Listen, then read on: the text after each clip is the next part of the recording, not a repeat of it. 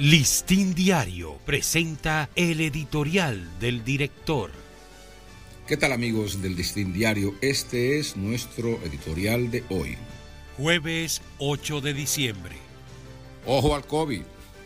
Con una inquietante tasa de positividad del 25.35%, ya está claramente visibilizado que el COVID ha vuelto a recobrar fuerza de ataque. Aunque los síntomas causados por las nuevas subvariantes que circulan en el país son más leves, esto no es consuelo para ignorarlo ni para desafiarlo.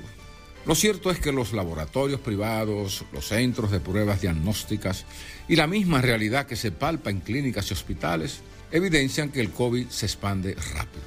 Los expertos aconsejan iniciar un rastreo masivo en los entornos familiares, laborales o barriales en los que se han detectado casos positivos, aplicando más pruebas diagnósticas. Ese es el mejor método para identificar las rutas de expansión del virus y atajar su avance. Este procedimiento acaba de ser utilizado al descubrirse dos nuevos casos de cólera local, no importada, en el sector La Sursa de la capital. De inmediato, las autoridades de salud pública acordonaron el sector entrevistaron a unas 800 personas y sometieron a análisis las aguas que consumen, la presencia de heces fecales y otros desechos en la superficie.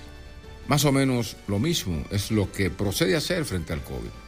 Los ciudadanos conscientes también deben tomar sus precauciones usando mascarillas en lugares cerrados o de muchedumbres, lavado frecuente de las manos y vacunación inmunitaria. Este ha sido nuestro editorial. Listín Diario presentó el editorial del director.